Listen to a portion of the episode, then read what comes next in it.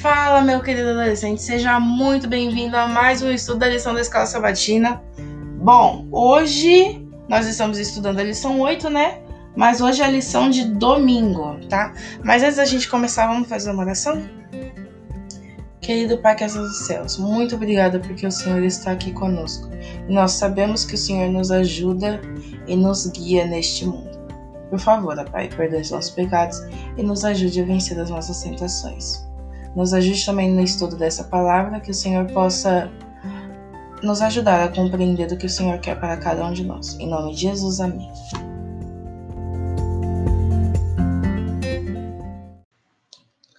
Bora para a lição. Bom, na lição de domingo, ela pede para você ler Mateus 4, do versículo 1 até o versículo 11.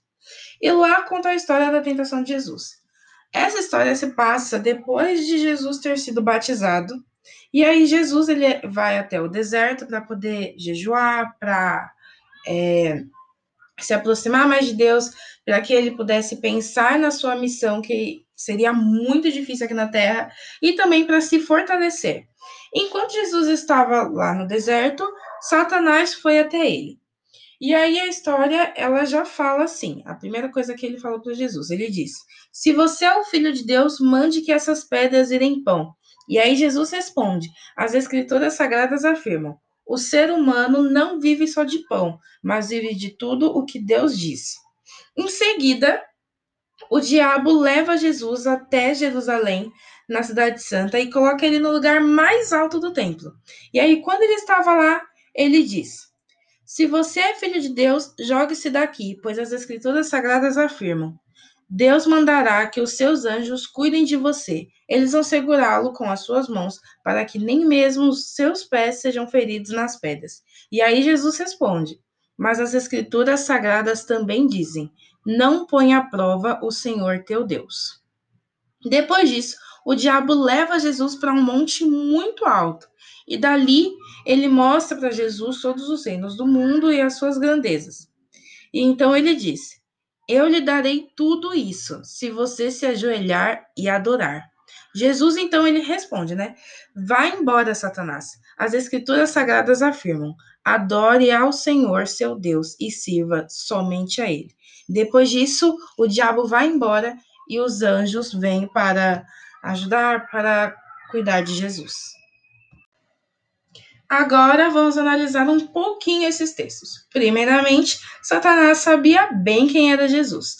Como eu disse na lição de sábado, desde cedo Satanás fazia questão de tentar a Jesus. E há muito tempo Satanás aproveita das fraquezas das pessoas. E com Jesus, obviamente, não foi nem um pouco diferente. Jesus havia ido até aquele local para pensar e se fortalecer para a sua missão.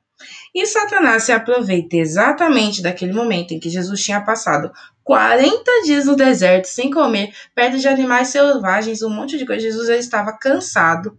E é exatamente naquele momento de mais fraqueza de Jesus que Satanás se aproveita para poder tentá-lo.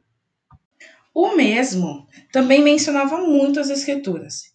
E isso só se devia porque há muito tempo ele já estudava muito sobre elas. No livro Libertador de Ellen White, ela diz exatamente isso: que quando Deus deu a sua palavra escrita para o seu povo, a Satanás já começou a estudar as profecias. Há muito tempo ele trabalha para cegar as pessoas da verdade e plantar dúvidas em suas mentes.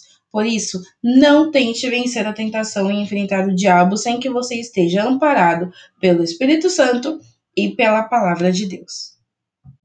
Se Jesus tivesse cedido a toda essa tentação, o plano de salvação teria sido frustrado.